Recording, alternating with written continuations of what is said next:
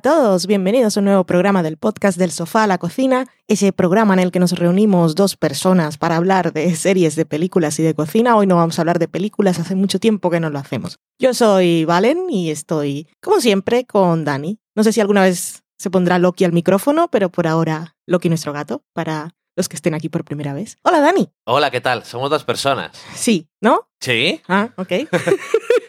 es un statement. Que nos reunimos dos personas como si cada semana fueran dos personas distintas. Es lo que me ha sonado, no que no fuéramos personas. Ok, vale, muy bien, de acuerdo, me parece... Ok, ¿de qué vamos a hablar hoy? Como decíamos, no vamos a hablar de películas. Hace un montón que no vemos ninguna peli. Por eso, ¿Se nos ha escapado alguna? No se nos ha escapado. Se ha estrenado alguna en el cine que no ha llegado aquí a Burgos en versión original y luego no hemos visto nada de nada. Acaban de estrenar en Netflix una que se llama La enfermedad del domingo, que es española, que tenía muchas ganas de ver, pero ahí está otra vez ese tema que es un poco sensible en tu caso. again. sí. Así que no sé si la vas a ver o no, pero dicen que está muy bien. Bueno, pues ya la veremos. Sí, hombre. ¿Sí? Che. Pues os contamos, vamos a hablar de la primera mitad de la cuarta temporada de Unbreakable Kimmy Smith, que se ha estrenado seis episodios, los otros seis, que será el final de la serie, se estrenarán en enero de 2019. Vamos a hablar de The Americans, del final de la serie. Comentaremos un poco con spoilers. Sí, eh, llevo mucho tiempo Sí, con aquí esto dentro de mí. os contamos, que, que sepáis, porque tenéis que ser conscientes de estos pequeños detalles que hacemos por vosotros. El final de The American se emitió hace 15 días y nosotros no hemos podido hablar entre nosotros sobre lo que pensamos, si nos gusta, ni sí ni no, No hemos podido. es esperando ley. el momento para grabar el programa. Luego, pues haremos, como no tenemos cata de pelis, haremos una cata de documentales. Porque este del sofá a la cocina es categories. Mm, dos jóvenes profesionales que no tienen mucho tiempo para ver cosas, pero sin embargo ven mucha televisión. Lo que pasa es que abren su TV Time y ven todo lo que tienen pendiente y acumulado y deciden decir, a ver qué hay en Netflix, a ver qué hay en Hulu y terminan viendo series documentales. Mira tú qué cosas. Así que en series documentales hablaremos de Explain, de Gaycation,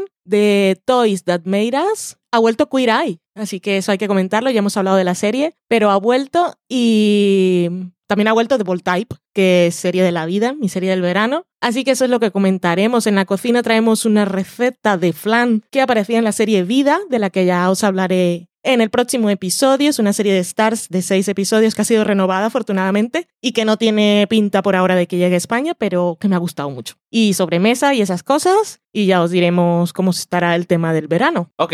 Mm, las series.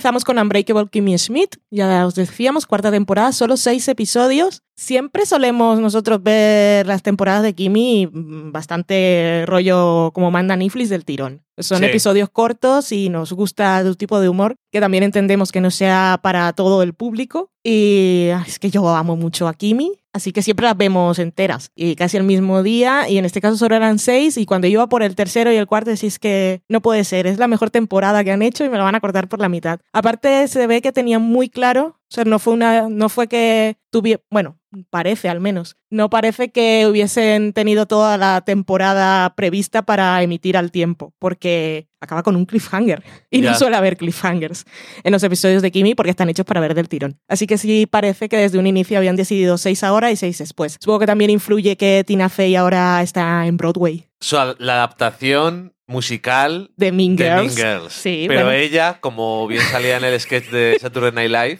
no está en Bueno, pero, pero, pero está ocupada. Sí, vale, ocupada. Que por cierto, ya que digo Tina Fey, este programa va a ser un poco tal que así. eh, recomiendo mucho su entrevista. ¿Cómo se llama el programa? Mi próximo invitado no necesita presentación, my next guest, Does Need Introduction. De, David, Letterman. Que suelen estar muy bien esas entrevistas, la de Tina Fey particularmente. Soy muy fan, pero eh, consiguió explicarme de una forma tan clara y que parece tan obvia lo del tema de la importancia de que haya diversidad en las salas de guionistas, que es algo que siempre he defendido, pero más en teoría, y ella lo explicó tan fácilmente, diciendo, es que claro, si en las salas de guionistas solo hay jóvenes o señores blancos que tienen un tipo de experiencias y de conocimientos en la vida que es única y de repente llega una mujer y propone un tema o hace una broma, seguro no, no encuentra el eco ni la risa del chiste y el salón, la sala de guionistas se queda un poco en silencio. Entonces se necesita que haya varios tipos de personas y no uno de cada. Porque no hay eh, una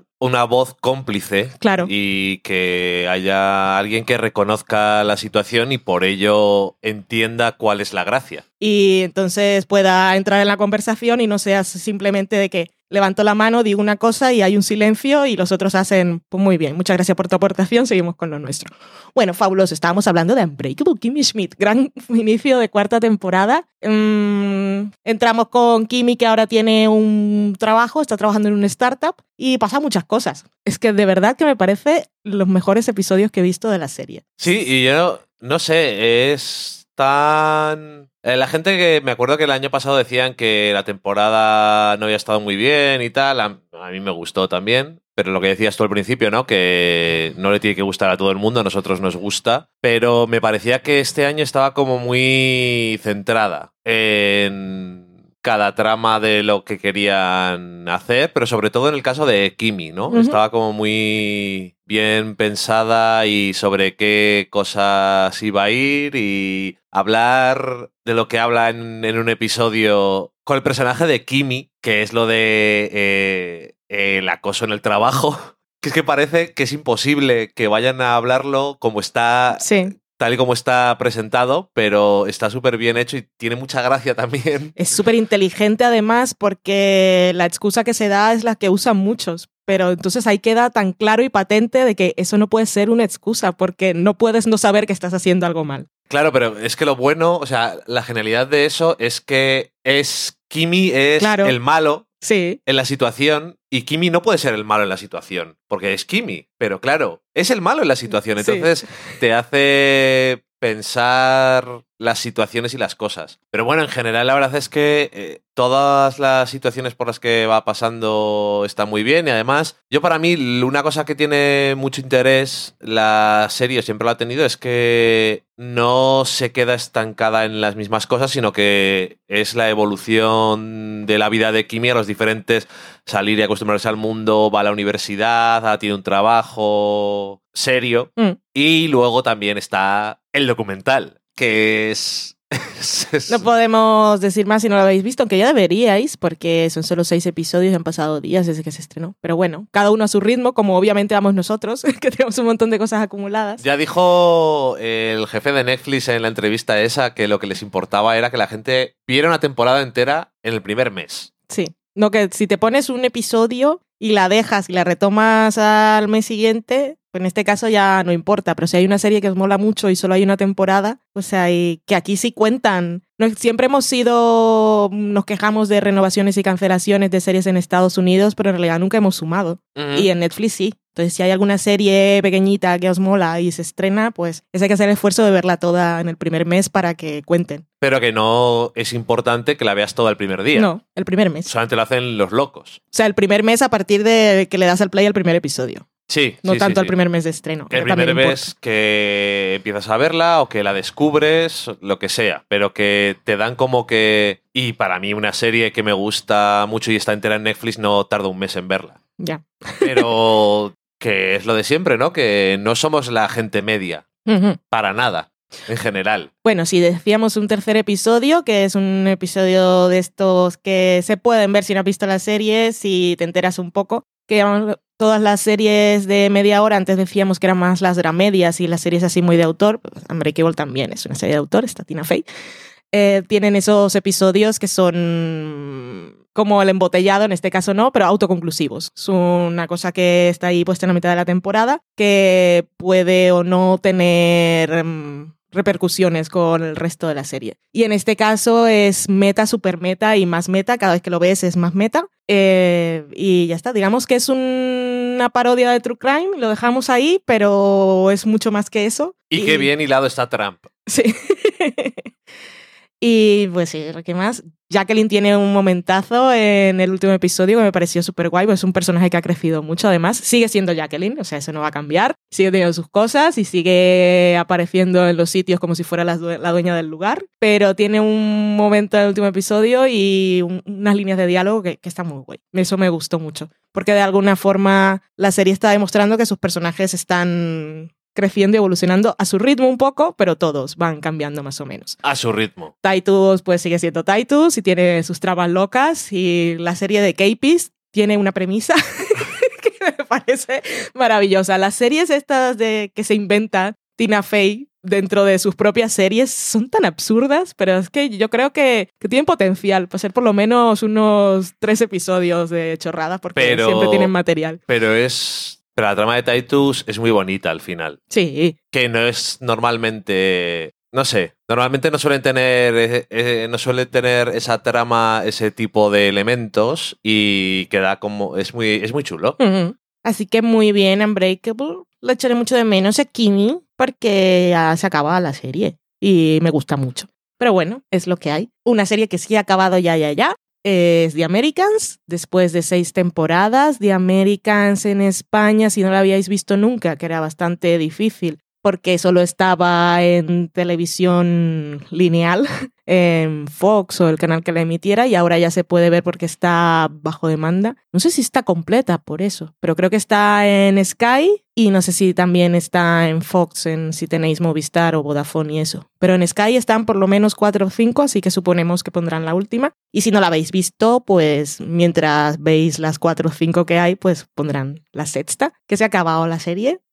Y ahora es la parte de, spoilers. Bueno, primero una impresión general, si quieres, de la sexta temporada y de cómo se ha acabado sin spoilers y nos tiramos. Vale, pues adelante. Nada, que The Americans es una serie que nos ha gustado mucho siempre. Una de esas series que la veías y dices, esta serie, ¿por qué no tiene más reconocimiento? ¿Y por qué no tiene más audiencias? Es, es buenísima. Y la última temporada creo que ha seguido haciendo. Ha seguido haciendo lo que siempre ha sido de. Tenemos poco presupuesto, por lo tanto, nuestras escenas son largas y es mucho de los personajes, pero eso es lo que mejor le iba, porque al final era la exploración de los personajes más que a veces, aunque era muy importante yo creo también la parte de los espías y esa tensión, cómo se hacía con, con la nada.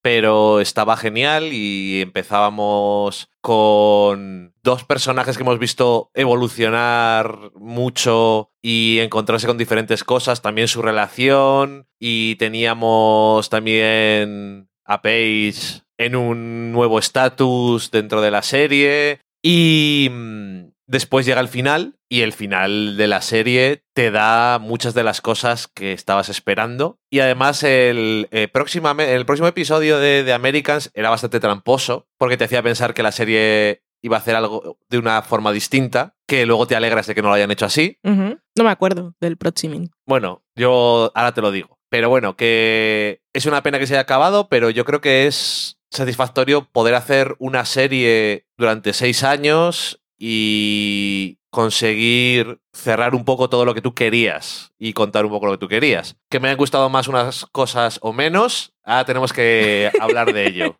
¿Te ha gustado a ti la sexta temporada de The Americans? Me ha gustado mucho la sexta temporada de The Americans. Ok, ¿te ha gustado el final? Me ha gustado el final. Ok. No me ha fascinado como al resto de, de la población filia fan de The Americans. Ok.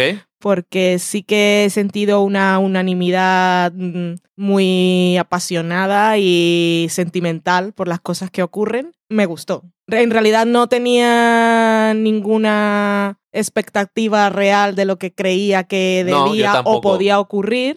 Me pareció un buen final Sí. pero no estoy súper, Bueno. súper, súper tan a tope. Ah, eh, spoilers. Sí, que llevas tú. Os voy a poner. Llevas 15 días con ganas de hablar. Os pongo algún ruido, una sirena o, aunque nos decepcionara tanto, el hello de Twin Peaks es que es demasiado lo que encuentre por el ordenador. Vale. Pero eso.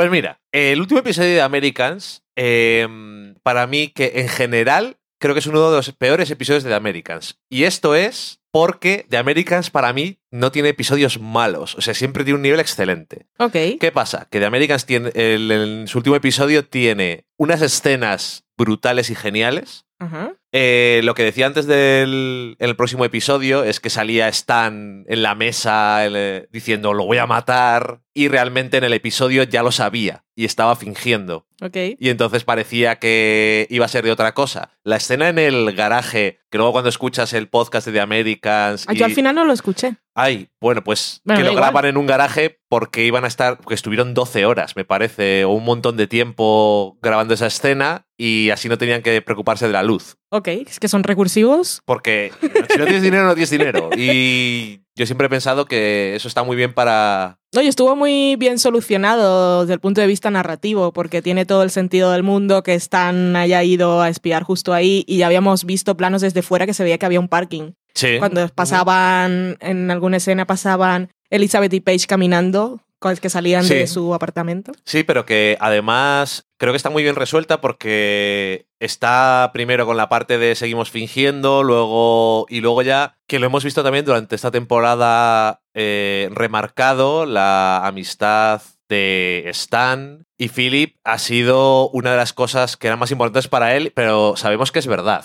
Eso no está fingido. No. Y entonces en el momento en el que dice, ya, ya se acabó. Y hablando con él y que él tiene la parte no solamente del deber, sino de la rabia de que esto le haya pasado delante de sus ojos, pero al mismo tiempo le sigue queriendo en ese momento, ¿no? Porque eso, le sigue queriendo, sobre todo a Henry, el pobre, que ya después se, se quedará con él o no sé, cómo, no sé qué van a hacer, pero bueno, no puedo evitar, tengo que ir directamente a las cosas que no me han gustado. Vale, vamos a ver. Ok. Entonces hablaban los, cre- los creadores y hablaban protagonistas y hablaba la gente de que eh, era el castigo definitivo para... Porque Elizabeth y Philip son los protagonistas de la serie y aunque esto es una serie americana y aunque sean espías rusos de la Unión Soviética, que es como el enemigo máximo, pues la serie hacía que decía, vamos, mata a esos americanos. Y decías, "Y estoy poco, tengo conflictos siendo americano con esto, ¿no? Pero bueno, decía, al final tienen que castigarles de alguna forma, o tienen que sufrir de alguna forma y irse, volver a Rusia, pero sin ninguno de sus dos hijos. Es el mazazo emocional para estos personajes y el castigo o el sacrificio que han tenido que hacer, algo que no he sentido en ningún momento. Me fastidia, pero no, por ejemplo, la escena del tren cuando Paige se Para queda o no, que es una pedazo de escena de la leche. Mm. Pero luego cuando están en Rusia, y yo sé que son buenos actores, entonces es lo que hay en la... No lo sé. ¿Hay alguna forma de cómo está planteado el final, final cuando están ahí en Rusia y se quedan mirando al, a las luces? Que yo digo, están... Ok, pues están los niños, ya estarán bien, son mayores. Es como... "Oh, ok, todo los ha salido bien. ¿Sabes? No... Y no tiene por qué no salirles bien, pero no sé por qué ponen tanto énfasis en que esto era el sacrificio y el castigo final para sus acciones y para haber matado a tanta gente y haber hecho lo que hayan hecho, cuando luego cuando lo ves en, en el episodio, no sé tú, pero yo no lo sentí en ningún momento. Y a mí eso me fastidió muchísimo porque todas las cosas que han pasado en The Américas las he sentido profundamente cuando Philip va donde, y se me ha olvidado el nombre y lo siento mucho, pero la chica que es joven porque es la hija de Kimi. Kimi, y se acuesta con ella, o sea, era el dolor Sí, eso fue muy duro. nuestro, pero también sentías Sí, sí, sí. el cómo se odiaba a sí mismo y el asco que se daba por tener que hacer eso, que luego al final encima Pa' era nada. para nada. Pero eso, ¿no? El, y cuando Elizabeth hace cosas, esa temporada además, aparte de fumar, mata a muchísima gente. Porque está haciendo el trabajo de dos ella Está sola. haciendo, y eso es una cosa que se nota un montón que... Los sientes- imprevistos. Sientes, el peso de, de cómo hacer el trabajo, es un trabajo de dos personas. Mm. O por lo menos de ella con una persona que trabaje tan cerca y que le valga tanto para apoyarse, Mm. porque no puede hablar con él ahora de nada de esto. Y entonces está llevado hasta el final. Pero cuando descubre que la persona que quieren que mate no ha hecho nada, no está vendiendo secretos, no está haciendo nada, y que simplemente lo que le estaba diciendo Philip, que también la da como un mazazo y la hace polvo, de que lo único que querían era matar al presidente de la Unión Soviética porque no les gustaba por dónde estaban yendo los temas, y Margot Martindale eh, Character Actress Margot Martindale, que siempre está genial en todos los sitios donde la pongas, pues en Boyard Horseman, o aquí, o en Justify, donde le toque, The Good Fight.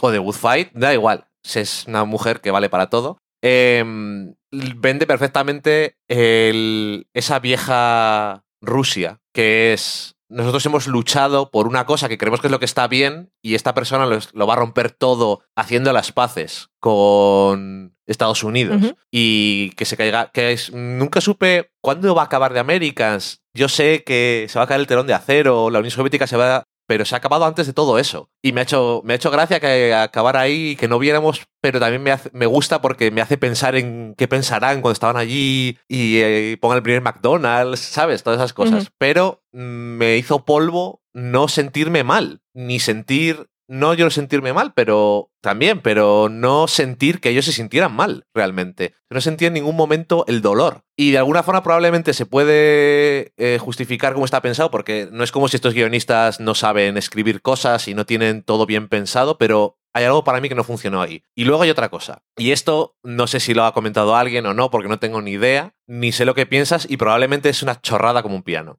comparado con esa otra parte. Y es una cosa, y es la única vez, porque otras veces, si hay alguna cosa de trama, de lógica de trama y todo eso, eh, realmente no me termina de, de importar demasiado. En este caso, he tenido una cosa en la cabeza que me molesta, y no sé si es importante.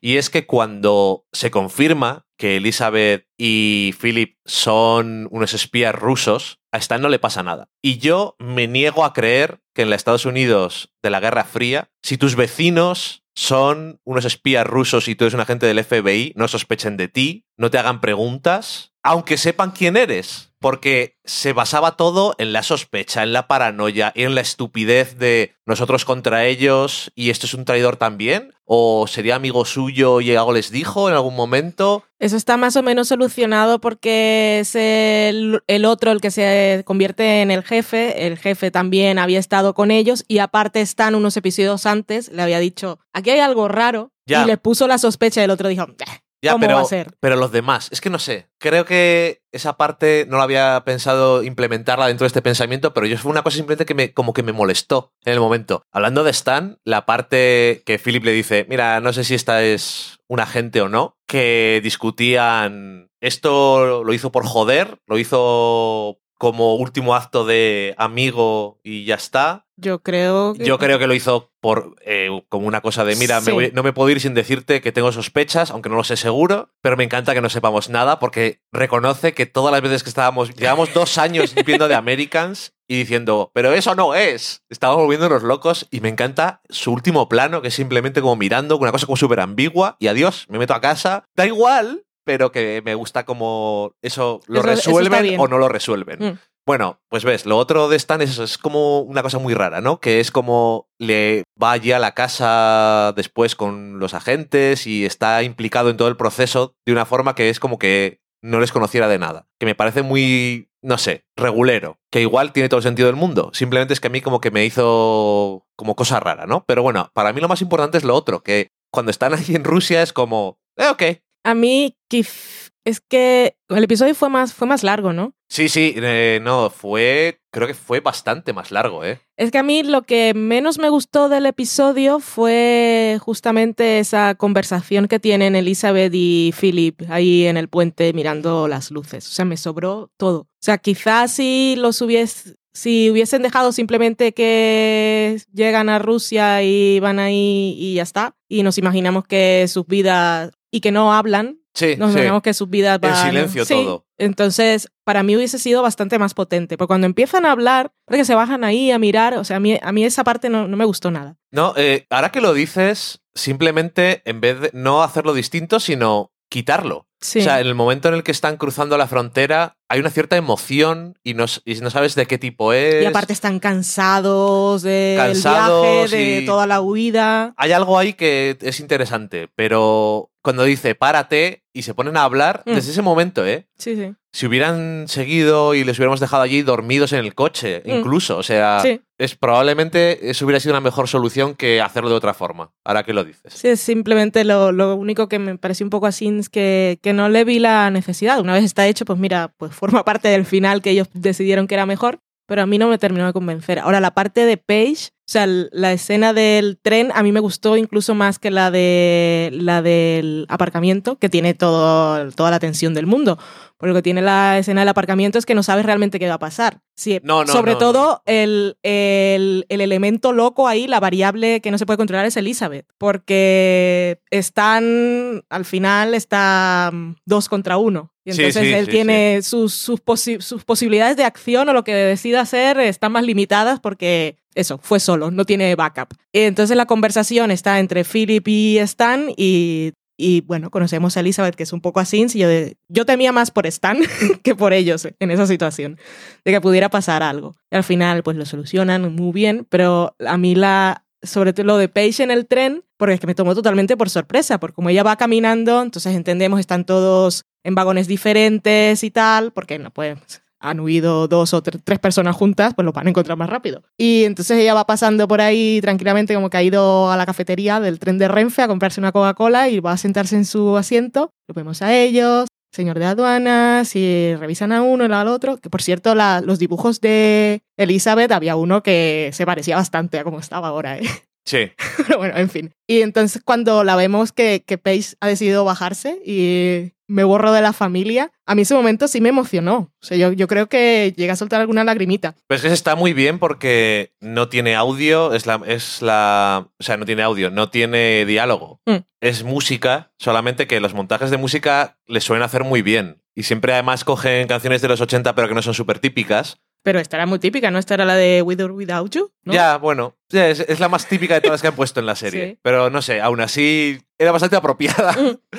de una forma distinta que otras veces que las hemos escuchado. Y a mí me gustó un montón esa escena porque realmente sí sientes algo. Y entiendo que a lo mejor dicen, bueno, es que... Y ahí es donde está el drama y luego ya cuando llegan allí lo han asumido de alguna forma. Creo que voy más por tu solución, que es quitarlo del todo. O sea, es... Para mí no, no aporta nada a la, a la serie, ni a los personajes siquiera. No sé, Sí. si les ves detrás del coche y tienen las dos cabezas juntas, es como veo que pueden tener futuro ya juntos, puedes interpretar cosas y tal. Ahí sí simplemente, no sé, es que no sé.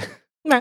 No me, me- que es lo que dices tú, que es una parte y forma parte del final, y por eso es un trozo, pero es que es el final. Y eso es como cuando si te vas a un restaurante y el postre está muy malo, que te fastidia un poco. Hmm. Lo demás me ha gustado mucho, pero el sabor de boca me le quedo así. Sí. Teóricamente me, me gustó como quit- quitando esa parte de diálogo como, re- como resolución, como cierre de la serie, me pareció bastante, que, que estaba, que es bastante inteligente. Podías hacer muchas cosas y podía morir gente, podían morir los hijos, podía morir uno de los hijos, podía morir por accidente, Los padres. eh, podían morir los padres, eh, podrían matar a Stan. Bueno, es igual, eso era menos importante para la familia como tal, pero si tenemos en cuenta lo- los cuatro miembros de la familia, podían pasar muchas cosas. Podían coger a Paige en, en la frontera y que ella fuera la única que tuviera problemas. Podían hacer mucho drama. Y en este caso, pues hicieron representarlo así como la idea de que ellos, después de todo lo que hicieron, pues le toca volver a Rusia y vivir solos. Pero mm, me gusta que por lo menos los hijos no sean los que sufran, porque una muerte, la muerte de ellos también habría sido más castigo para los hijos Sí, que para pero- ellos, lo cual está muy bien porque ellos sufren también por los hijos y bueno, en fin, todo. Bueno, pero que te quiero decir, los hijos es muy discutible si no son los que más están sufriendo. Sí y no. Porque Paige está ahí bebiéndose No, un vodka, pero... pero- a saber cómo le va a pasar, cómo va a ser su vida. Y, Pero, pero sí, vale, se los han dejado solos en Estados Unidos ¿y y, en qué situación. sin dinero, sin familia y sin a quién acudir, pero tienes esa cosa de quizás mucha, poner mucha responsabilidad en Paige, pero de alguna manera sabes que el- le va a salir bien. Pero es que. Y Henry se ha quedado, que es el poco que no se entera de nada, pues tiene a Stan. Pero- Y la familia como tal tampoco era una cosa del día a día. O sea, no es una cosa como que, hostia, es que mis padres estuvieron siempre, iban a todas las eh, ceremonias en el colegio y cuando tenía que hacer los deberes hablaba con ellos y mi madre me preparaba unos platos que nunca olvidaré. O sea, no fue esa idea de familia, que sí es familia y sí se quedan solos, pero no es como si hubiesen dejado a Paige en los 15 años cuando acababa de descubrirlo y estaba todavía que no sabía lo que estaba pasando. Ya pues está en la universidad, es inteligente y sabes que va a salir por algún lado. Para mí es que el verdadero asunto es, y ya lo hablan de Henry, pero es que ellos se quedan allí no sin hijos y sin familia, sino siendo hijos de unos espías rusos. Mm. O sea, eso es... No les va a salir bien, nada. Paige en algún momento se irá a Canadá. Pero ahora tiene que escapar y le están buscando, seguro. Sí, pero no les va a pasar nada. Eso son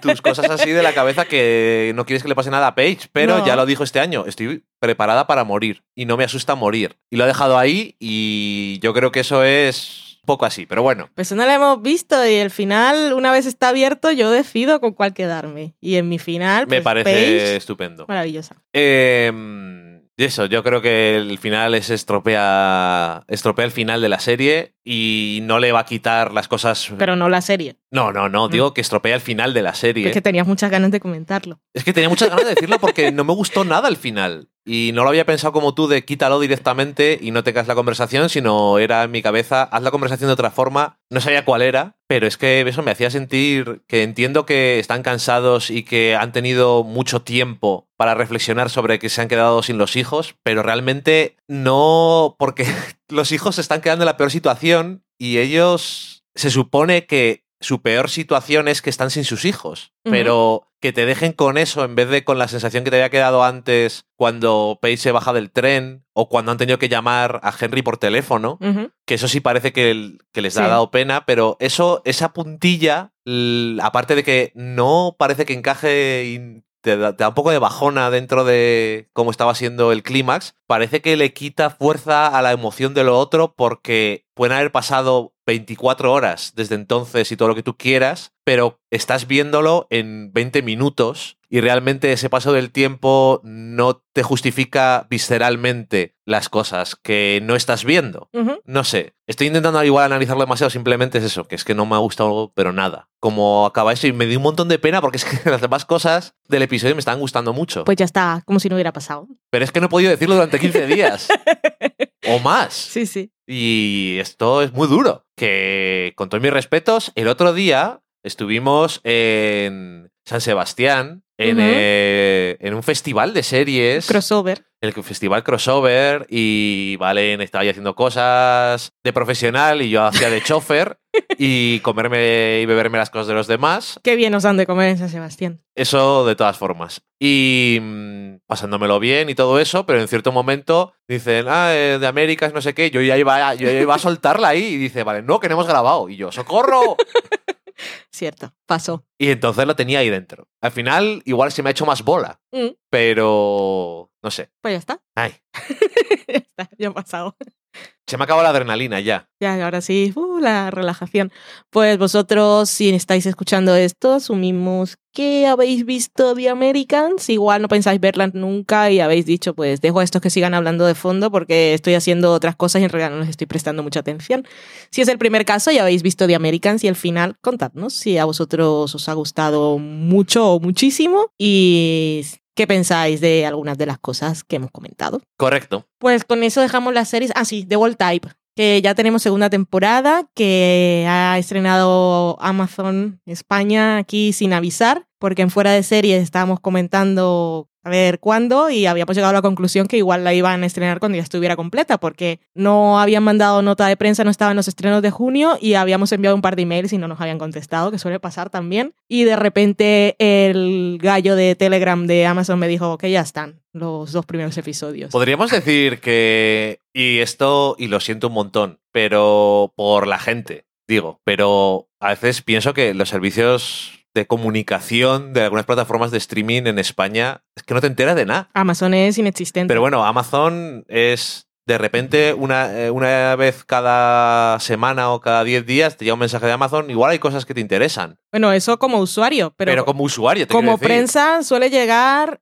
a veces estrenos del próximo mes, pero casi nunca. Lo que suelen anunciar más son las super series, super series. Ya, Jack ya. Ryan se estrena, que aparte se va a estrenar en septiembre o no sé cuánto, tráiler de no sé qué. Pero este tipo de cosas, pues no, es una serie de estreno, que aparte la estás estrenando de forma simultánea que cualquier otra serie HBO te dice "Uh, 24 horas después. Pero yo creo que eso, que tienes que tener más actualizado y más atento a la gente, porque eso también hace que la gente se sienta más curiosidad por tu plataforma y vea que tiene muchas cosas todo el rato nuevas, no sé, y que está viva. El, el- el usuario, que el usuario de Amazon Prime no sé cuál es en realidad, pero hay mucha gente que sabe que están series y películas ahí y no le interesa. Pero veo, por ejemplo, en el grupo de Telegram de fuera de series a la gente que sí le interesa saber lo que hay y lo que funciona en esos casos, y para todos vosotros si queréis también, son los gallos estos, Sí, pero que yo no sé quién los hace, que funcionan muy bien porque salen por la mañana, o sea, deben tener un script, no, no sé cómo funciona, pero es maravilloso.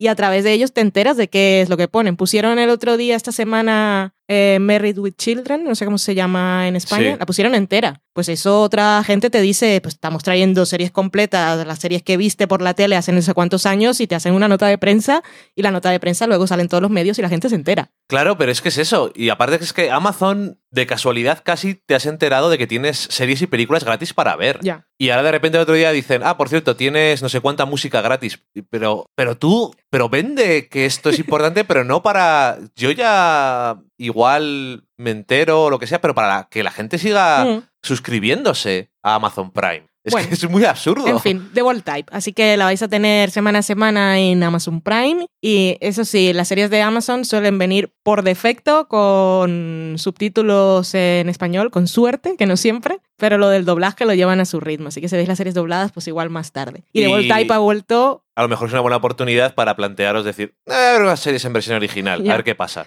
Por, por ejemplo, Parks and Recreation creo que no está doblada aún, pero es que Parks and Recreation nunca se emitió en España y Amazon igual dice, voy a doblar en español eh, de España solo para la gente de España, que igual no es tanto, igual no me compensa, son muchos episodios. No, pero sí. Así que si la queréis ver, ahí está. En fin, The Wall Type, que insisto, que ha vuelto muy bien, eh, que es una dosis de buen rollo, de positivismo y del mundo puede ser mejor para las generaciones futuras.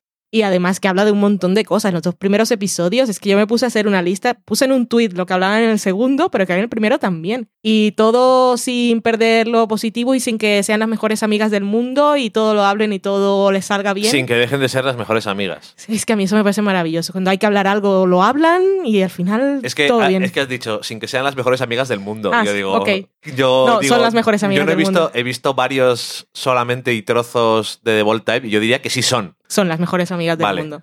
Y eso siempre es lo más importante y la comunicación y el espacio para que cada una, cuando tiene sus problemas, lo solucione. Y cada una con tramas diferentes y es que las amo a todas y es lo mejor. Y serie del verano, pues definitiva, porque aparte en esta época, que el mundo es una mierda en todas las épocas del año, pero ahora aparte hace calor, por lo menos en España. Entonces estas cosas pues te refrescan la vida, por dentro y por fuera. Así que recomendación. Para la gente que no le gusta el calor, como a ti. el calor, como calor, calor, no le puede gustar a nadie. Te puede gustar más el verano porque sales más, la gente le gustan las terrazas y tal, pero pasar calor y sudar, Pero si te visto- pones a pensar y eres consciente, eso no le gusta a nadie. No Yo le he puede visto gustar a a nadie. gente que se pone en terrazas sin sombrilla. Y yo no les he dicho monstruos y tal porque me tirarían piedras, pero. A nadie, a le gusta. Y es, igual estás en la terraza y estás cómodo, pero luego, si vives en Madrid, luego métete a coger el metro de la línea circular y muérete del calor para volver a casa. Es que no puede ser. Bueno, en fin, calor no mola.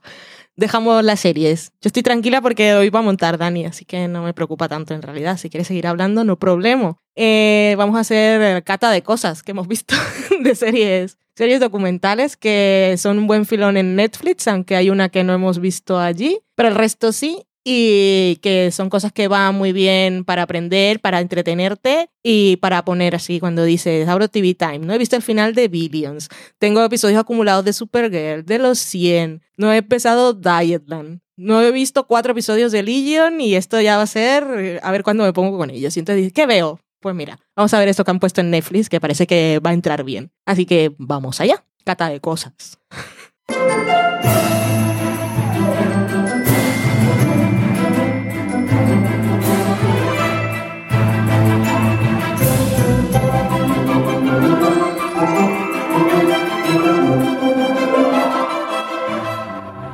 Pues ya estamos en la cata de cosas, como ha dicho Valen. Y nada, que tenemos ahí varias series documentales, reality, etcétera, que hay para ver. La primera cosa que no está en España, pero se puede ver desde España si buscáis solo un poquito, solo un poquito. Que sale. Eso que, ah, muchachada Nui Sí. Jodorowsky. eh, Ay, qué repeluco es la psicomagia. Qué repeluco de la psicomagia. Dame un poquito, dame un poquito, dame un poquito. Si busquáis un poquito, eh, salen, por ejemplo, en plataformas tan infames como Dailymotion y cosas así, eh, se pueden ver episodios completos y en buena calidad. Eh, pero bueno, el programa es Gaycation, que es un programa que se estrenó como parte de la parrilla de comienzo de un canal que se llamaba Viceland en Estados Unidos y que ya no existe. Hmm. Duró dos años, quiero entender. No sé, este de Gaycation, por ejemplo, empezó en 2015. Supongo que fue uno de los primeros. Creo que 2015-2016. Sí, y 2017. Se canceló el canal. Mm. Que era un canal que había creado, eh, creo que aparte, no sé si alguien más, pero Spike Jones, Sí. eh, el director, y quería que fuera un canal de. Con- o sea, para una gente que fuera moderna y que fuera diversa la gente que lo viera. Walk. Woke. Eso es. Y. Que mm, eh, tienen un buen catálogo. Se lo han vendido ahora a Hulu, por eso lo hemos visto nosotros, pero eh, tiene posibilidades de que lo cojan como catálogo de fondo cualquiera de las plataformas que tenemos aquí. O sea que ya ahora, Sí. si no queréis ver Dailymotion y esperáis subtítulos y tal, os quedáis con la idea porque yo creo que tiene potencial para que lo traiga un Netflix o un HBO. Sí, podría. Está bien. Pues eso, tienen eh, programas sobre sitios abandonados. Mm. Que lo presenta uno que es un skater, eh, sobre marihuana, eh, una- un programa que hacen animaciones sobre historias que cuenta gente de, que ha tenido en Hollywood extrañas. Fiestas extrañas. Eh, sí, básicamente. Y luego eso, está Gaycation, que es un programa de viajes que está presentado por Ellen Page y su amigo eh, Ian Daniel. Y Ellen Page, que la podríais conocer, pues, de muchas películas. Yo la conocí en la que creo, no sé si fue su primera película, que era Hard Candy. Peliculón. Eh, muy adelantada a su tiempo. Hard Candy, eh, te- tengo que volverla a ver. Es una peli que ahora. Pues- te- hostia, es que es tan actual. Yo la vi en el cine. Yo también la vi en, yo la vi en Sitges. Fíjate. Yo en un cine de persona normal. Oh, salí Eh, súper emocionada de esa película. A mí, mm, durante par- gran parte de la película me dolían partes de mi cuerpo. Em, y luego, yo qué sé, en Juno y... X-Men. En X-Men, en la película esta de Nolan de la gente que se mete en sueños, que se me ha olvidado cómo se llama. Inception. Inception, en más cosas. Hmm. Bueno, es una actriz que mm, durante gran parte de su vida no, ah, no, había salido del armario y tenía preocupaciones sobre cómo afectaría eso a su vida o también a su carrera. Normal, porque es lo que les enseñan en Hollywood. Exactamente. Y en Rusia también. Si Sí. tenéis familiares o amigos eh, gays en Rusia, decidles que vuelvan, por favor. Porque si tienen que volverlos a meter en el armario, mejor que vuelvan a casa. O en la cárcel. Uy, socorro. Eh, y bueno, pues nada, que, ¿de qué va? Pues que van eh, en cada episodio, van a un país o a una parte de Estados Unidos, pero en general es un país, y eh, explorar cómo es la experiencia LGBTQ más... Digo más, o podría haber dicho asterisco, por si acaso se ha añadido alguno más que yo no sé mientras Sí, estoy pero los que hablando. vengan del futuro, igual nos hemos quedado cortos. Dicen que pocas letras tenían. Mm. Eh, y, y bueno, es explorar un poco cómo. cuál es la. cuál es la forma de vida de toda esta gente, cómo reacciona las leyes, la sociedad, eh, cómo de abierta es la sociedad o no. Normalmente se trata de no. Y mm, pues nada, va pues, a un sitios muy diferentes. Va a Francia, Japón. va a Japón, Brasil, socorro. Brasil, Jamaica, bueno, a un montón de sitios y Bueno, socorro en todos. Mm. Eh, porque es una cosa que. Pero es que en Brasil había un asesino en serie, Sí, que era policía. Ajá. Ya, no, sí, sí, soy consciente. Y hablan con él. Pero bueno, em, digo momentos socorro, Sí. no quiere decir momentos que es que todos los episodios tienen un momento de- emocional y de, el de. Lo de Japón es una de las cosas más absurdas, por una parte, porque si analizas la situación que está ocurriendo, es absurdo que tenga que ocurrir así. Pero es tan Japón, es tan pero ajeno a es nosotros. tan Japón. Bueno, em, en Tan cualquier Japón. Está- eh, yo creo que la gente de una forma como intrínseca lo entiende. Eso de algo que está en Japón. Por algo siempre se habla del mundo occidental Sí. en y contraposición a- al resto. Em, y bueno, que eso es curioso, pues dices Francia. Bueno, Francia no es mm, Brasil y no es Jamaica y no es Japón. Está más cercano, por ejemplo, a España. Y Hmm. dices, no pasarán cosas, pero pasan cosas. Sí. Y, y que eso, que en todos lados pasan cosas al final. Lo que pasa es que no, si no formas parte de esa comunidad o conoces a gente, no te enteras de que pasan. O de que la gente reacciona y la sociedad reacciona de una forma o de otra. Que es que, no sé, que pasó algo en una fiesta que hubo hace poco aquí en Burgos que lo comentaba un chico en Twitter y a mí me dejó un poco así porque justo ocurrió un día después de que acabamos de estar viendo Gaycation. Sí. Y dije, esto es un momento Gaycation para mí, que no quiere decir nada para nadie de todo Burgos, pero, ¿sabes? Que yo me entendí. Y, y bueno, que no sé, eh, eso va con su amigo, que es gay, y, y eso van pues es- explorando un poco Rusia, en Rusia también están. Sí,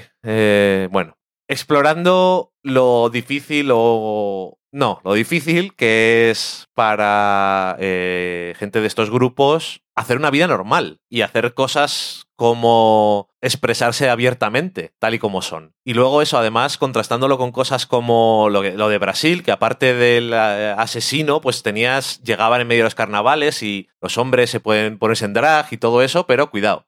Gays no. En fin, bueno, yo qué sé, que es muy de que te abre los ojos a lo mal que está el mundo todavía, porque esto realmente eh, no hace 10 años, No. hace 2, 3 años. Entonces, no es una cosa que podemos ver el programa y decir, bueno, pero ya hemos mejorado mucho. Realmente no. Entonces, te hace plantearte cosas. Y es emocionante en varios puntos, porque es que realmente es, muy jodido en muchas cosas. Pero bueno, que no sé, yo lo recomiendo porque está bien aprender y todo. Cuantas más cosas de ese tipo ves, más empatizas con la situación de los demás porque conoces a la gente y ves por lo que tiene que pasar. Si no, pues igual no conoces a nadie y desde luego si tú no formas parte de ninguno de esos grupos, de todas esas letras, no te cuesta empatizar porque no te pasan esas cosas. No te cuesta empatizar. No, no te cuesta empatizar, pero No eres consciente día no a eres día. consciente de la del de día a día porque no las estás sufriendo. No sabes que están pasando esas cosas. Entonces, que digo que para empatizar tienes que saber que están pasando. Sí. Y que conocer a gente que está representada con una letra como persona es diferente que que te lo cuenten Sí. escrito. Pasan cosas a los que son de LGTBQ Sí. en el mundo.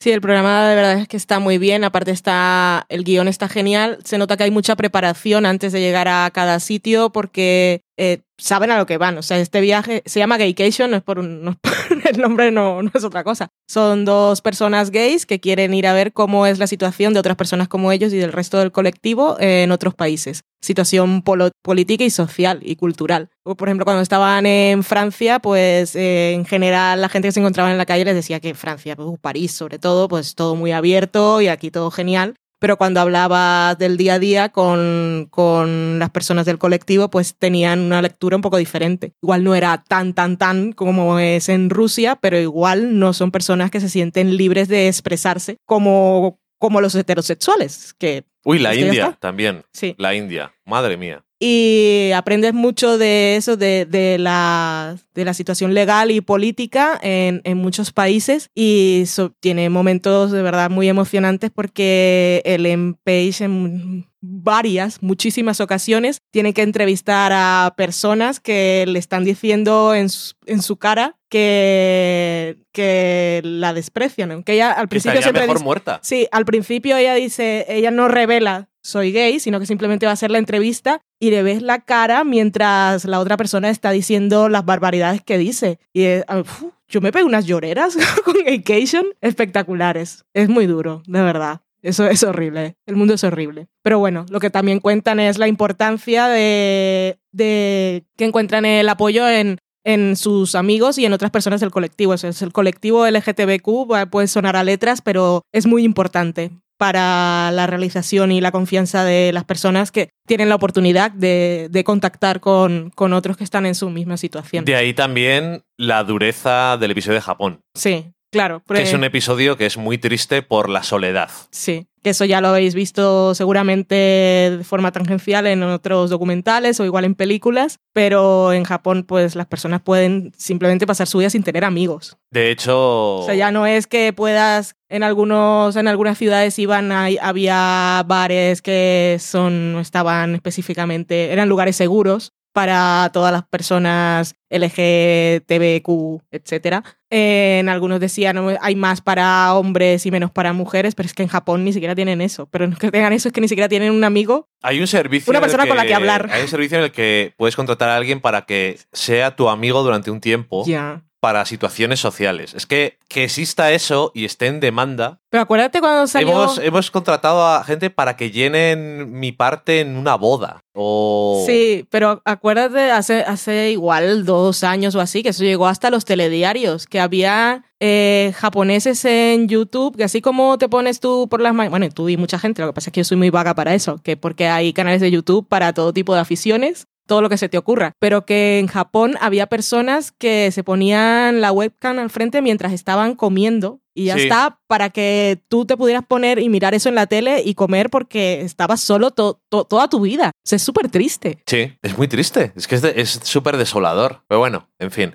Eh, una cosa menos desoladora, pero vamos, no hay buena transición para No. esto. Así que menos desolador es eh, The Toys That Made Us, que es un documental Serie documental. de ocho episodios que hay en Netflix. Sí, acaban de poner la segunda temporada. Que Ah, sí. O sea, sí, lo- hemos visto muchos episodios nosotros, pero los últimos que hemos visto son la segunda temporada que la estrenaron hace No, hemos visto todos. Sí, por eso, pero que Ah. para ti los últimos que viste en realidad son una temporada que acaban de estrenar ahora. Ok, Que esto es totalmente irrelevante para una persona que nos está escuchando desde el futuro.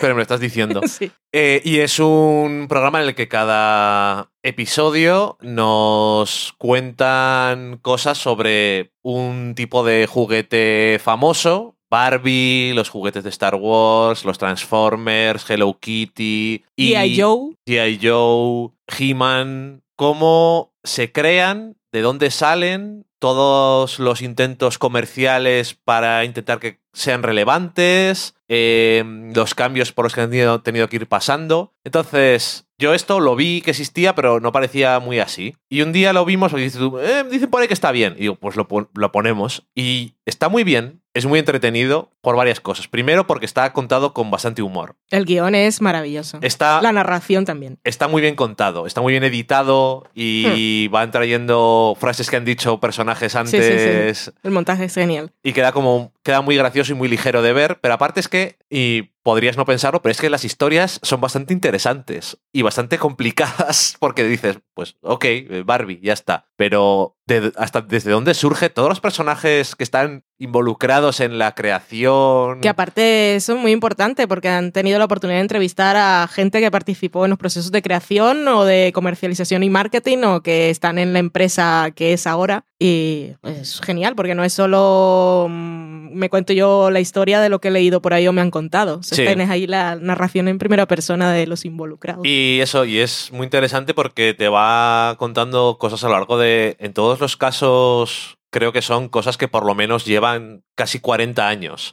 existiendo y igual como tal algunas ya no parece que existan, pero bueno, siguen existiendo de alguna forma y, y eso, y es bastante fascinante ver todos los cambios y cuando las compañías se van a la quiebra o de dónde cogen las ideas y la cantidad de veces que las invenciones son de repente porque no se te ocurre nada o, O porque vas a una reunión y te dicen, esto no es suficiente. Entonces, ¿qué? Y dice, Ah, bueno, no, he, no os he no te había contado que... no os he contado lo del cómic que tenía. Y entonces se lo contamos a otros y dijeron, yo creo que un cómic no es suficiente. Ah, bueno, pero eso es porque no se ha hablado de la serie de televisión.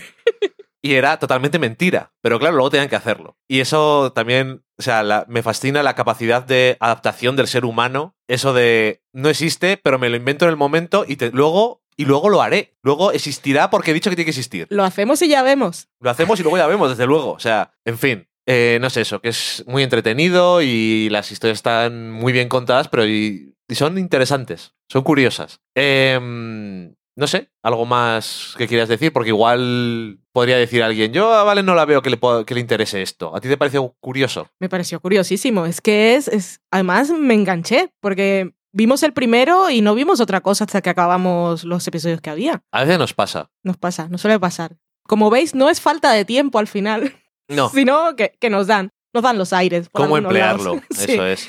Pero que sí, es que sobre todo me, me gustó cómo está estructurado. O sea, la narrativa que se construyen es mágica y maravillosa. Y, y la narración, lo, vi- lo vimos en versión original, no sé si está doblado, pero aparte la voz de, de- del director, no me acuerdo cómo se llama y no sé qué había hecho antes, pero que es muy... Bueno, que da, da gusto escucharlo, se ve que se lo está pasando bien y es muy lúdico, así que muy bien, este lo os recomiendo. Aparte de eso, son, cada juguete es un episodio, incluso podéis ir al- directamente al que más os llame la atención, tampoco hace falta que Sí. los veáis todos. Uno que digas, esto yo jugaba cuando era pequeño, Mm. entonces puedo reconocerlo y me puede parecer más interesante. Pero todos son interesantes en Sí, realidad. sí, sí, no, desde luego. Es que además tienen una de giros y una de cosas. Sí, las historias.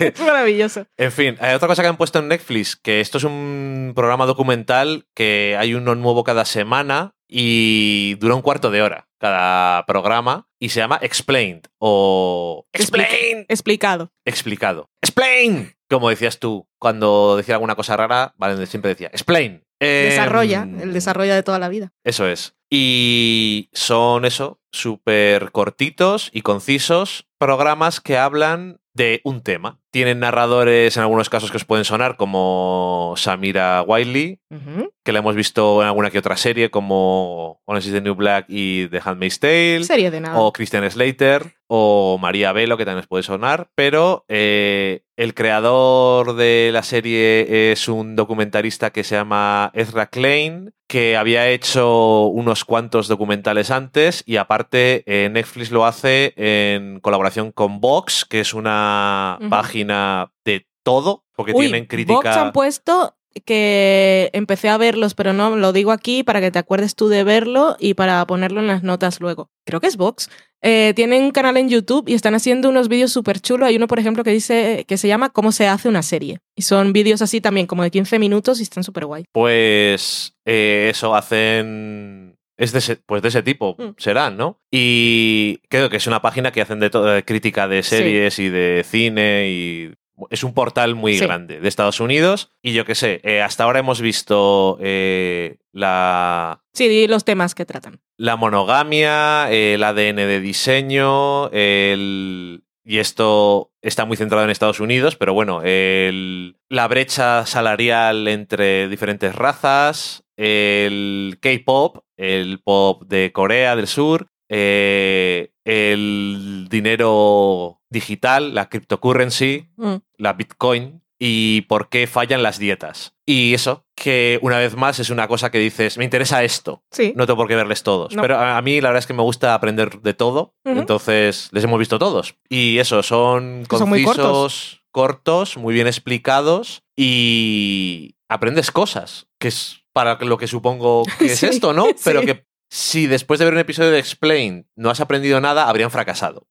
Y es curioso y yo creo que aprendes cosas. Que igual no es el tema más interesante y más serio y el más que digáis necesitaba saber esto, pero el del K-pop a mí me pareció súper interesante precisamente porque no sé nada Sí. Y creo que incluso para la gente que pueda ser fan o que conozca gente más joven, que sea muy fan, eh, conocer el origen de todo me pareció súper curioso. Sí, desde luego, yo no tenía ni... Y yo creo que ese es un... Pero ese es un buen ejemplo, porque no sabemos tú y yo nada Mm. de K-Pop. Igual de las demás cosas sí sabemos algo, O creemos saber. O creemos saber algo, Sí. pero del K-pop ni siquiera creemos saber cosas. Que podrías decir, esto no me interesa, pero es muy curioso. Entonces, cuando lo ves sin saber nada y dices, ok, está bien contado y guay, Mm. no, no vas a acabar diciendo, ahora quiero oír K-pop, pero vas a saber que por qué existe, de dónde viene, de qué va, ¿Cuál es la fuerza del fenómeno? cuál es la fuerza del fenómeno y qué es, por qué es una moda. Y la verdad es que es- eh, me parece que es muy interesante. Y porque la gente es tan fan. Sí, sí, desde luego. Y la verdad es que eso, eso está muy bien. Mm. Y por último, que ha vuelto Queer Eye. Nos estamos grabando y la estrenaron en nuestro ayer de este hoy, que estamos grabando, que será vuestro mañana. Así Ahí hay un en título. abstracto. hay un título para el programa, yo creo. Y segunda temporada y genial, porque ya, ya os hablamos, os Sí. enlazaré en las notas, o si no lo buscáis en la web. Eh, ya hablamos de la primera temporada porque nos gustó mucho, he vuelto con la segunda y mucho mejor porque en esta segunda temporada están visitando a personas más diversas y la experiencia siempre es buena. Y este programa pues eh, está hecho con intención de desarrollar empatía y aceptación y hacer que las personas tengan más confianza en sí mismas y si tienen algún problema de entendimiento con la gente a su alrededor también es como una terapia para la gente a la que van a ver y no sé, yo también me echo, me salen las lagrimitas también este programa, pero es del rollo de, oh, qué bien. Que- O sea, se, se puede hacer bien en el mundo. Lo hace muy bien lo de que cada uno de los Fab Five se implique personalmente Sí. en las diferentes historias y no sé, y te toque más. Mm. Jonathan normalmente es más es de que lo Jonathan suyo. cada vez que aparece a mí me hace sonreír y yo con eso ya, ya, ya me paga No se, mete, programa. no se mete personalmente en las historias, pero no necesitas. Simplemente se va dando piruetas Es o maravilloso. quién sabe lo que está pasando, pero es, es fabuloso. Sí. Es que lo dice el propio nombre, si es que es así. En fin, eh, pues eso, si no lo habíais visto, por si acaso no habéis visto Queer Eye, que mm, en Estados Unidos había escuchado en Pop Culture Happy Hour que había gente que no le gustaba tanto como el original, que se llamaba Queer Eye for the Straight Eye, que era de Bravo, porque ese era un, un programa que yo creo que ahora a estas alturas ya está muy claro que este programa tiene unas metas diferentes. Aquel era un programa de entretenimiento y de cinco gays que iban a un sitio y no hacían más que eh, meter pullas. Ok. Y so- solamente como gays que salen en televisión saben hacerlo. Porque tienen una inventiva muy rápida para tocar la fibra Sí. y era una cosa diferente. Si te Este tiene una intención. totalmente de Social. educadora, Sí, es social. Y, hombre, ah, mira, a mí me encanta que Netflix haga cosas de estas porque yo creo que es una forma que sin darte cuenta te están educando de cosas. Y lo, de, lo que mismo que decía antes de Gaycation, de ver a gente diferente que tú como personas. Y eso, que eso es lo único que le falta a una parte de la gente. Los demás son gilipollas. Del todo. Los que son gilipollas, pero no del todo. A mucha gente yo creo que le falta o nos falta el conocer a gente como persona. Para. Que eso lo ha mostrado Eye muchas veces. Sí. Mm. Pero te digo que eso, que no me gusta tal clasificación de persona que quieras hacer. Que no hace falta por qué meter a gente en cajas, pero bueno. Pero eso es porque no conoces a nadie en Mm. persona, no te has relacionado con nadie, pero igual no es culpa tuya tampoco, ¿sabes? Porque no hay nadie a tu alrededor. Entonces tienes prejuicios porque es el clásico del ser humano del temor a lo desconocido, a la otredad. es la es. palabra que me enseñó Valen, porque es de letras. Y nada, yo creo que con eso está la cata de cosas, ¿no? La cata de- las series y la cata de cosas. Maravilloso programa. Muy bien, pues cocínanos algo, Valen.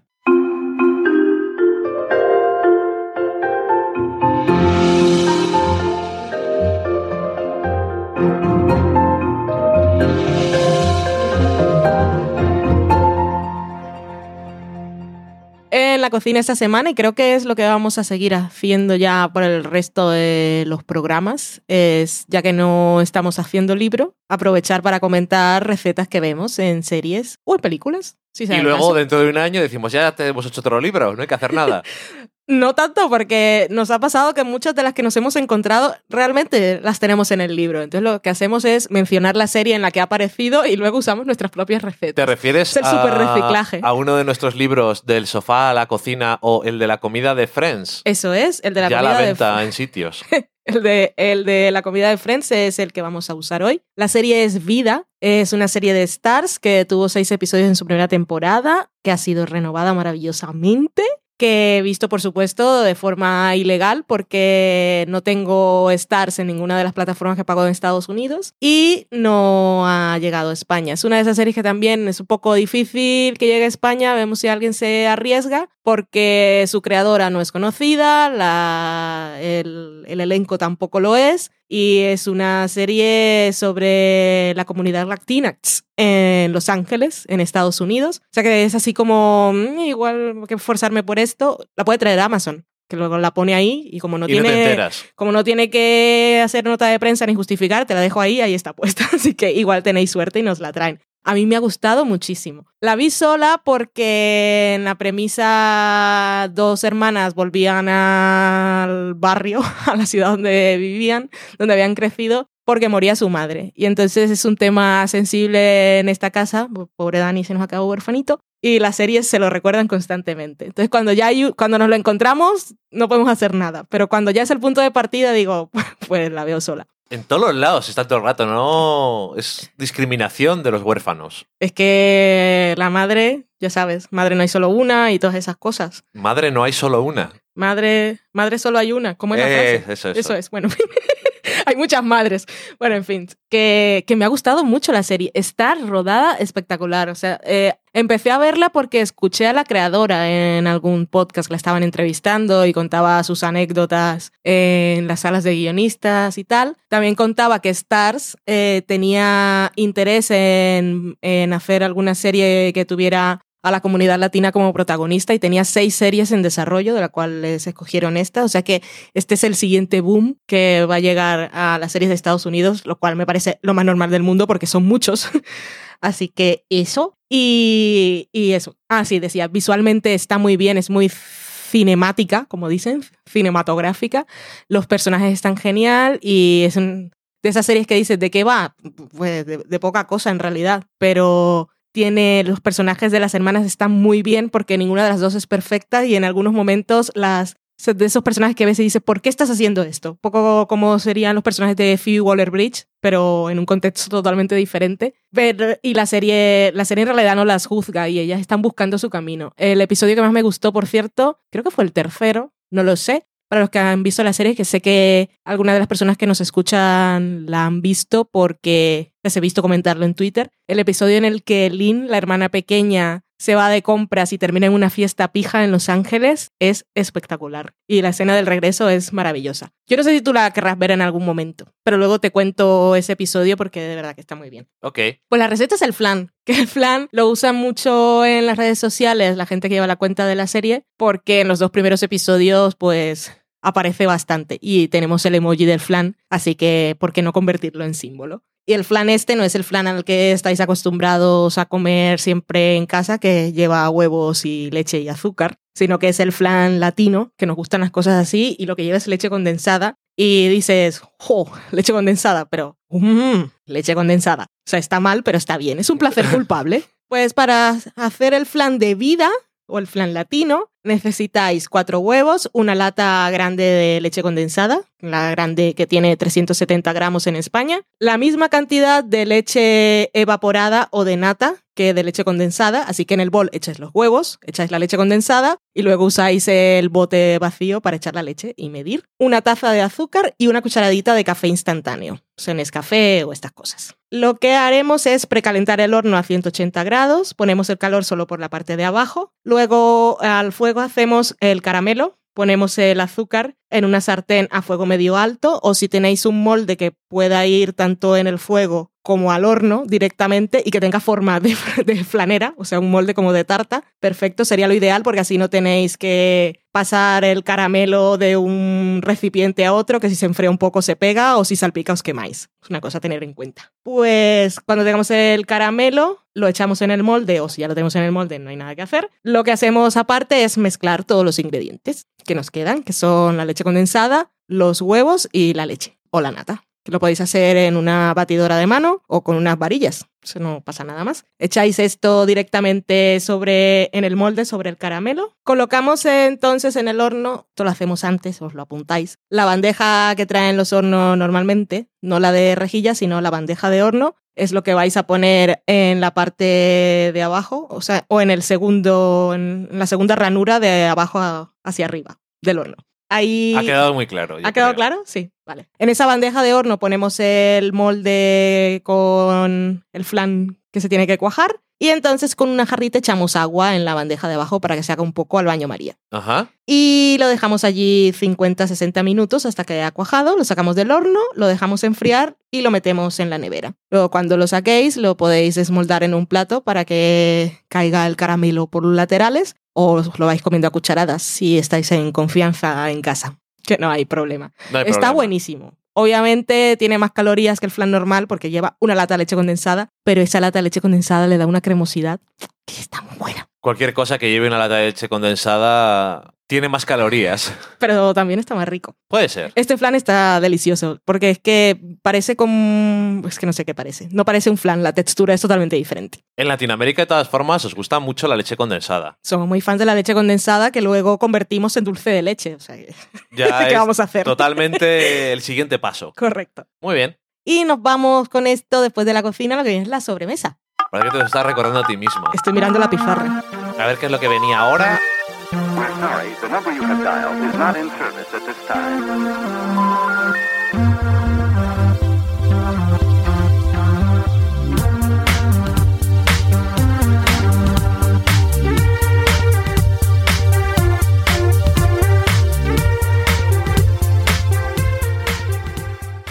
Cuéntanos, Dani, alguna cosa que haya pasado durante estas dos semanas en Han nuestro Twitter. pasado. Ah, vale, en nuestro Twitter. pues tengo a Daniel Roca que decía: Yo he visto Killing Eve dos veces, veía el capítulo de la semana y repasaba los anteriores. Yo voy a ver Killing Eve otra vez cuando la pongan en Hulu, que ya han anunciado que la van a poner. Por cierto, me pareció ver de pasada que Daniel Roca había cumplido años estos días. No lo vi el día que era y lo vi cuando estaba en la calle. En cualquier caso, felicitaciones. Felicidades, Roca, es lo que querías decir, Sí. ¿no? Vale. Eh, también tengo a Daniel Roca otra vez diciendo: Menos mal, por un momento pensé que Valen iba a San Sebastián vestida de handmaid. Dice, no, vestida de handmaid no. Aparte, tendría que hacer yo manualidades, que no es lo mío. Y comprarme un vestido de handmaid, no, no creo que llegue yo a ese punto. Pero Como tenía un- Melania. Melania es que ya, ya viene por defecto. de- Es que es imposible no establecer comparaciones. Eh, Alana, Alana Farra, nos decía que Valen está ebria de Killing Eve. Sí. Totalmente cierto. Ay, sí. Y decía que estaba escuchando el programa y que decía, ay, sí, con puras cositas que me interesan. Así que bien. Muy bien, muy bien. Fábrica de Espejos decía, muchas gracias por la reseña, sois amores, espero que os gustara el disco y que aproveche el vino. Esto es por el grupo de música de Alex Pacheco que hablamos del programa anterior y nos gustó. También es indie y electrónica, que la otra vez dijimos que era como rock indie, yo creo que electrónico también. Indie pop, ele- indie electropop. Eso. Vale. Em, también decía Daniel Roca que grande Crashing, pero pienso que la serie definitiva de Phoebe será cuando ella haga todos los personajes. Un Orphan Black. Socorro. Eh, Uy, Orphan Black, hablando de Orphan Black, Tatiana Maslany, que es BBC América. Y ha hecho unos tweets de fan, así que yo la veo en un, en un cameo. Porque todas son grandes actrices. en un Nos cameo falta de que en de Killing Eve. Ah, que tenemos grandes actrices en Killing Eve y Tatiana Maslany también lo es. sí. Aparte de que puede hacer de, De de, rusa cosa. también, es extra. Puedo hacer de cualquier cosa. Eh, Pilar, que es Pigona con dos Ns en Twitter, decía: Me encanta cuando Valen se emociona por una serie tanto como con Killing Eve. Yo me pongo muy loca con lo que me gusta. Es así. JIC, que es J. Icel, decía: El segundo visionado de Killing Eve se disfruta tanto o más que el primero. Maravilla. Oh, qué bien. Así que te están haciendo hype. No No, me hace hype no, porque ya sabes que te va Pero mola.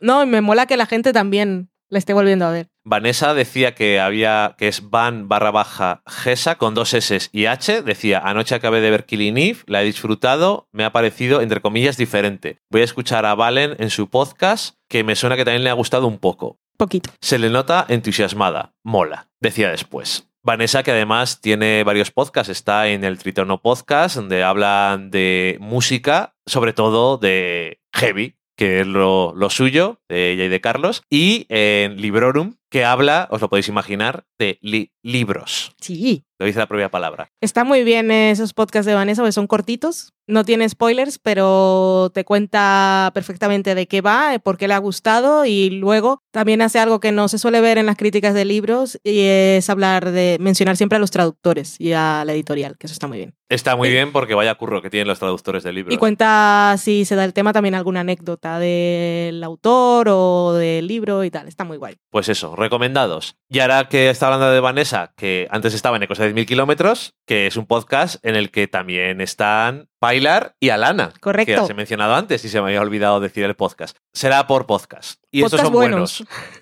Gracias a Fernando Arriaga, que es Sprocket82, que decía que éramos uno de sus imprescindibles en cuanto a podcast, cuando preguntaba uno de los Javis, esto de los podcasts yo no lo conozco, decidme algo. Pobre Javi lo llenaron de recomendaciones de gente que recomendaba podcast y de gente que hace podcast. El mío, el mío. Gracias a Fernando, que siempre se acuerda de nosotros cuando alguien pregunta por podcast. pero me gusta más, no porque me recomiende a mí, pero lo que hace Fernando es recomendar otros. Es que Claro. decir el mío, escúchame a mí, pues un- da un poco más de cosica, pero bueno. Eh, Maitechu, que es Mari Margolis, y también tiene un podcast. Sí, no Ah, bueno, submarines. es la página y ahora tienen un podcast, que es. No Submarines. Ya tienen tres episodios. Dice, eh, no solo comparto el comentario de Killing Eve de Valen, me siento representada en su nivel de emoción hablando de ella. Yo también tengo pensado volver a verla en verano. Y decía, bueno, no, decía, bueno, con Crashing imagino que, habiendo visto primero Fleabag y luego Killing Eve, la lectura es más positiva. Por mi parte, decidí borrar haber visto Crashing. Recuerdo que acabé con ganas de darle a, con el Lulu en la cabeza al personaje de Phoebe. Por eso tardé un pelín más en ver Fleabag. Y tras Fleabag hice las paces con ella. Sí, es lo que decía yo, creo que lo dije en el programa, que si me hubiese encontrado la serie cuando salió, no, no habría pasado el primer episodio. Y definitivamente verla ahora, después de conocer a la creadora, actriz y todo, y por dónde tira y lo que le interesa, eh,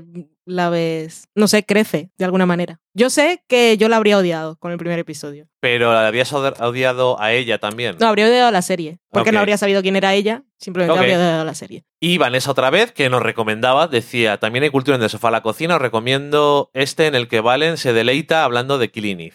Es que no mola más cuando hablas, cuando algo te gusta mucho, que cuando algo no te gusta. Me parece que el resto de cosas no me gustaran, porque estaba muy a tope. En Estaba, montando, comparación, en comparación, no. estaba montando el programa y decía, calma, calma, esto está a 1,5. Si hay gente que nos escucha a más velocidad, igual ese no era el programa recomendado para hacerlo. Ya sabes que hay Tenía gente que, nos escucha 1,5. Pues tenía que seguirá. sonar pitufina. Ya, pero bueno. Eh, Pesetavisión estaba jugando a un juego que creo que es el Animal Crossing y le decía a uno de los personajes, verás, es que he dejado que se me acumulen los episodios de podcast y ahora no doy abasto. Y decía él, no sé de qué me hablas, y ponía con menciones a diferentes podcasts que tenía muchos acumulados. Cosas que pasan, pero que te lo digan un personaje de un videojuego y digas tú, mierda, me siento identificado. Pues yo, yo no sabía lo que estaba pasando con ese tweet. O sea, Ok. e- entendía que se le habían acumulado episodios, pero no pillaban ninguna referencia. Bueno, para eso estoy yo, para una visión muy poco profunda, pero general de todo. Muy bien, muchas gracias. Eh, Mariana Levy decía, escuchando a les amigues de Del Sofá a la Cocina, me da muchas ganas de ver The Good Fight. ¿La vemos? Le preguntaba el malaguero. Ellos también odiaron el final de The Good Wife, pero esta la quieren. De hecho, no sé en qué circunstancia estábamos hablando el otro día, que decías tú, no, es que The Good Fight es mucho mejor que The Good Wife. ¿Lo es? Lo dijimos en el programa también. Sí, pero luego Sí. lo estabas diciéndoselo a alguien. Estoy convencidísima. Em, sí, yo es que no, tampoco te puedo llevar la contraria, pero es que es que recuerdo que le decías tú, han tenido eh, muchos años con 22 episodios de tiempo para desarrollar sus habilidades y ahora tienen la suerte de poder hacer una serie en cable que son solo 13. Mm.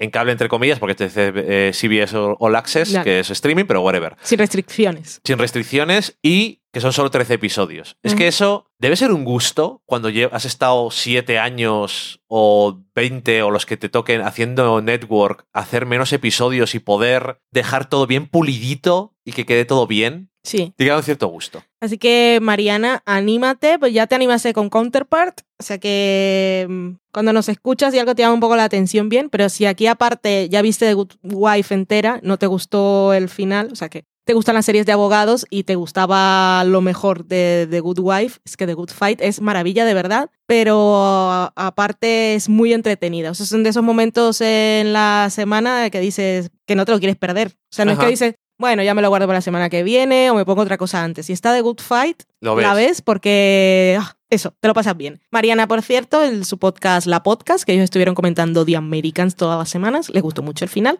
Y mm, que están de celebración en Argentina, que han conseguido la mitad del trabajo y a ver si el aborto es legal. La lucha de las pibas o la revolución de las pibas, O sea, se están llamando. eh, ¿cómo es? O sea, cuéntame entonces, es que no me he enterado muy bien. Yo pensaba que... Que ha pasado por el Congreso y ya tiene que ir al Senado. Ah, vale. Pero bueno, podía no haber pasado el Congreso, estuvo justito. Y ya sabes con la religión católica cómo es el tema. Pero es que se organizaron también. Es muy emocionante ver los vídeos en YouTube de las, la manifestación que hicieron. Hicieron varias, pero ya la de la noche, desde la noche anterior, estuvieron ellos, en el- los diputados estuvieron creo que mm, jornada entera, muchísimas horas ahí encerrados. Y el vídeo, porque tenían, alguien sabiamente tenía drones, o sea, el vídeo de cuando había pantallas, de cuando eh, reciben en directo eh, eh, ellas y ellos, los, que, los aliados, la noticia de que había pasado, fue, fue muy bonito y muy verde. Eh, al final es lo que dices tú. Esa es la frontera porque realmente no hay tanto que pensar. Mm. Pero bueno, oye, que aquí,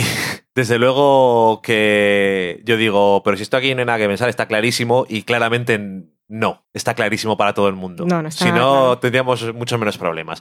Pero bueno, Hemos tardado un poco en grabar, pero bueno, como estuvimos en San Sebastián en lo de crossover, fue el primer festival, así que cuando lo repitan el año que viene, tanto la gente que vive en San Sebastián, alrededores o los de fuera, animaos, porque ir a San Sebastián siempre mola, aparte está muy bien organizado, hay actividades muy chulas y en todas las actividades se ponen de comer, que eso es algo maravilloso, porque decía Marina, por ejemplo, que en los birras, birraseries de Madrid, pues cerveza sí, pero comida no. Y aquí te sacaban unas cosas. pero es que en el, en el norte es como que te vamos a poner aquí unas cervezas y no te vamos a poner de comer. ¿Pero qué clase de monstruos somos? Era espectacular. Era espectacular. Pues muy bien, muy sí. atento, la. Becoa y Yosune, que por cierto ahora están en Corea, que estoy viendo su Instagram, es horrible, es horrible. Y bueno, también conocimos eh, persona Aitor y también conocimos a Miquel de Los y la Doncella, encantadores y bueno, muy bien. Esas actividades aparte, que estás ahí con gente, a mí me gustan las series, a ti también, tengo mucho de qué hablar, tomamos cervezas, es todo fabuloso, es buen rollo siempre. Va la música y ya está, hombre.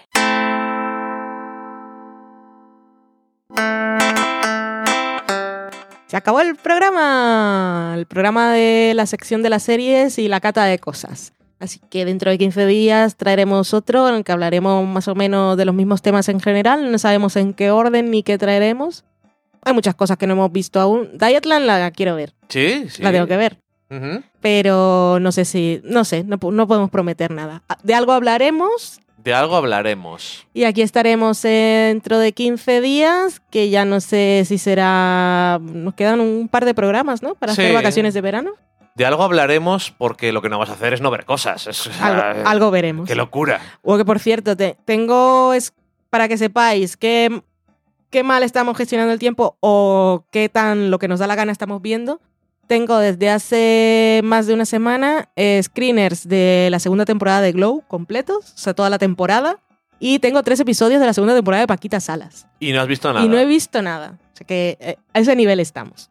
Y dentro de, ah, dentro de dos semanas ya se habrá estrenado Paquita Salas, así que seguramente hablaremos de eso. Que Paquita Salas me da pereza verlo, porque seguro van a ser seis o así la temporada. Y lo quieres ver entero. Y entonces, ¿para qué voy a ver tres ahora? Y que aparte no se puede decir nada, de nada, de nada en Twitter. Entonces, mm, Te vas a tener, costarte mucho contenerte, ¿no? así que déjame. Igual ya lo, ya lo veo cuando toca. Bueno, de algo hablaremos. Eso es. eh, del sofá a la cocina. De algo hablaremos.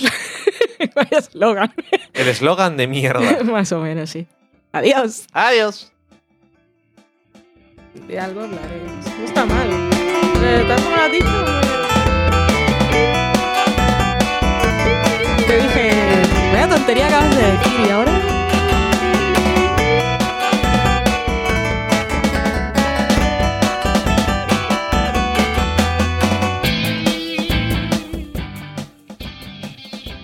Stop it. pues muy bien. Acabáis de saborear un programa del podcast Del sofá a la cocina. Para prepararlo hemos usado los siguientes ingredientes. Undani, una Valen y una licencia Creative Commons, reconocimiento no comercial compartir igual. Cuando tenemos los ingredientes, los picamos muy finos, los dejamos pochando en una sartén y cuando estén caramelizados, los mezclamos con la licencia Creative Commons, que cuidado, no admite uso comercial de la obra original ni derivadas, que se tienen que distribuir con la misma licencia que la original, siempre citando a los creadores. Después de 10 minutos, condimentamos la mezcla con iTunes, iBooks, Twitter y un poco de Facebook. Si no encontráis las adecuadas en el mercado, buscad el nombre del blog. A continuación, introducimos en el horno y, después de 30 minutos, lo servimos aderezado con música distribuida con licencia Creative Commons a través de Jamenda. Al final del post correspondiente vienen especificadas concretamente. Si tenéis alguna duda con respecto a la receta o a cualquier otra cosa, podéis preguntarnos a través del correo electrónico del sofá a la cocina Buen apetito.